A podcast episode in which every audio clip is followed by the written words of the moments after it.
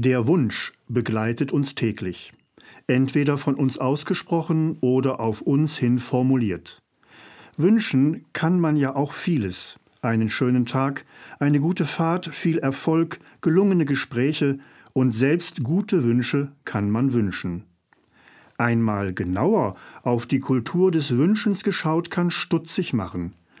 Denn wenn ich jemandem etwas wünsche, dann spreche ich den Wunsch zwar aus, gehe dann aber meiner Wege und lasse mein Gegenüber mit dem Wunsch allein. An der Erfüllung des Wunsches bin ich dann selbst nicht mehr beteiligt. Meine guten Wünsche kosten mich selber also nichts. Und selten fragt ja auch jemand nach, ob der Wunsch auch gelungen sei. Wünsche sind leicht zur Hand, meist auch gut gemeint, aber für den, der den Wunsch zum Ausdruck bringt, folgenlos. Dieser Wunsch nun ist nicht folgenlos.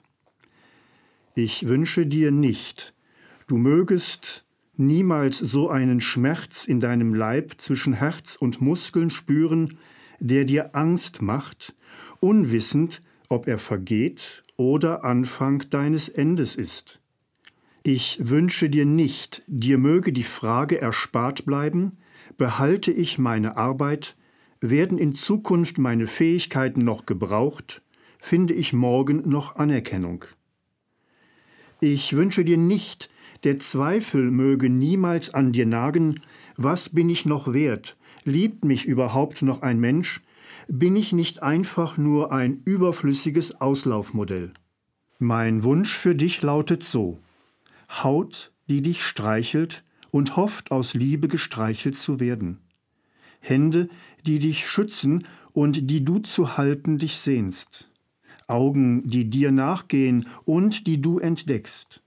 Ein Wort, das dich trägt, fremd der Lüge, und ein Mund, der es nie vergisst.